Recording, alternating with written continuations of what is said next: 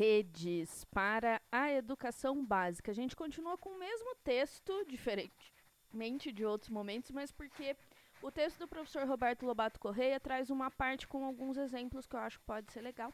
Então, eu vou usar o mesmo texto, mas focado em outras partes.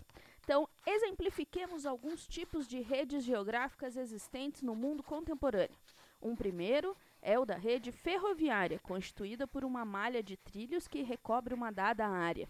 Ao longo dos trilhos existem pequenas paradas no quais nem todos os trens param, estações com paradas obrigatórias, porém breves, estações maiores com paradas mais longas, segundo o movimento de passageiros, estações, entroncamentos onde cruzam-se duas ou mais linhas férreas e que apresentam intenso movimento de passageiros e mercadorias, e uma estação terminal que abriga a sede ou gerência regional da empresa.